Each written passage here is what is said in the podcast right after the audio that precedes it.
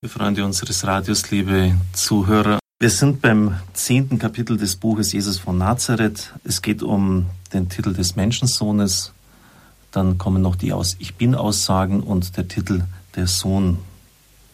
Diese Menschensohn-Aussagen sind ja vor allem im apokalyptischen Kontext von der Wiederkehr des Menschensohnes gefallen. Die Richter des Synedriums, so der Papst, haben Jesus durchaus richtig verstanden und Jesus hat sie auch nicht korrigiert, indem er etwa gesagt hätte, ihr versteht mich falsch, der Menschensohn ist ein ganz anderer.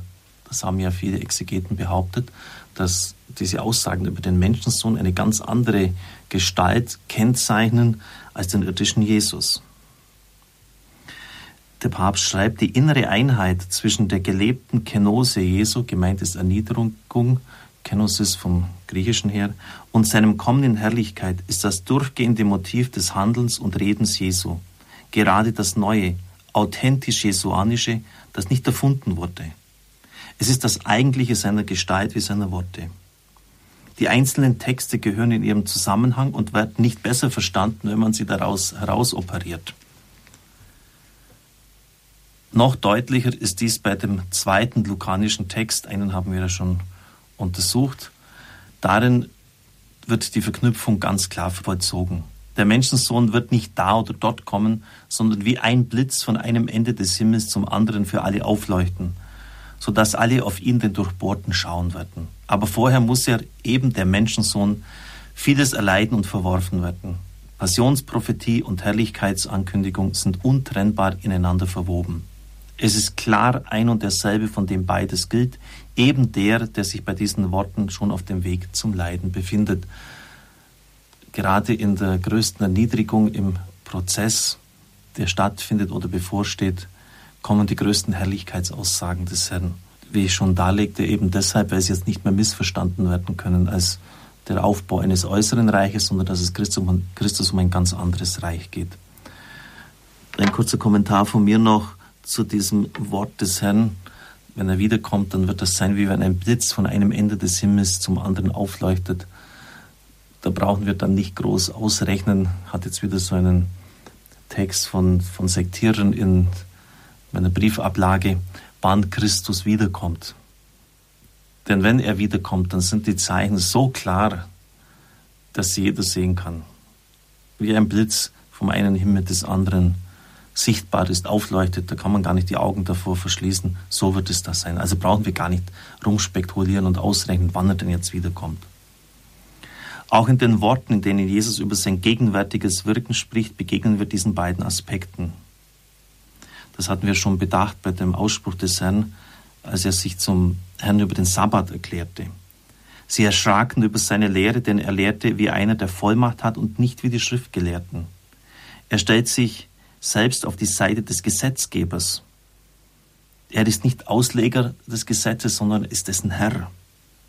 Das wird noch deutlicher in der Erzählung von dem Gelähmten, den seine Freunde auf einer Trage vom Dach her dem Herrn zu Füßen gelegt hatten.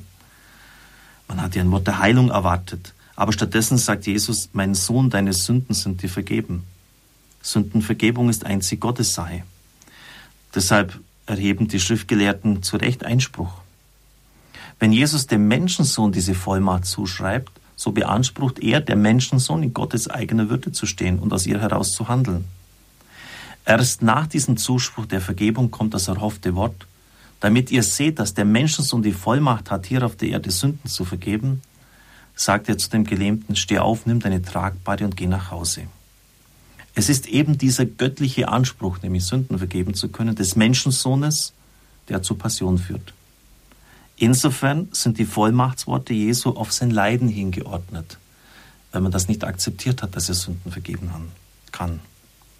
Wir kommen noch zur dritten Gruppe der Menschensohnworte Jesu zu den Leidensvorhersagen. Wir hatten schon gesehen, dass die drei Passionsweissagungen des Markus-Evangeliums, die den Text wie den Weg Jesu selbst gliedern, mit wachsender Deutlichkeit sein kommendes Schicksal und dessen innere Notwendigkeit ankündigen. Sie finden ihre innere Mitte und ihren Höhepunkt in dem Satz, der auf die dritte Passionsankündigung und die ihr eng zugehörige Rede über das Herrschen und Dienen folgt. Denn auch der Menschensohn ist nicht gekommen, um sich dienen zu lassen, sondern um zu dienen und sein Leben hinzugeben als Lösigkeit für viele. Mit der Aufnahme eines Wortes aus den Liedern vom leidenden Gottesknecht, nämlich das Lösigkeit für viele, tritt hier ein anderer Strang alttestamentlicher Überlieferung in das Bild des Menschensohnes ein. Jesus, der sich einerseits mit dem kommenden Weltenrichter identifiziert, identifiziert sich hier mit dem leidenden und sterbenden Gottesknecht. Der Prophet hat ihn in seinen Liedern vorhergesehen. So wird die Einheit von Leid und Erhöhung, von Niedrigkeit und Hoheit sichtbar. Das Dienen ist die wahre Weise des Herrschens und lässt uns etwas von Gottes Weise des Herrschens, des Herrseins, von Gottes Herrschaft ahnen. Im Leid und im Tod wird das Leben des Menschensohnes ganz pro Existenz, das heißt Dasein für, für andere. Wird er zum Retter und Heilbringer für die vielen, nicht nur um die zerstreuten Kinder Israels, sondern die zerstreuten Kinder Gottes überhaupt zu sammeln, für die ganze Menschheit.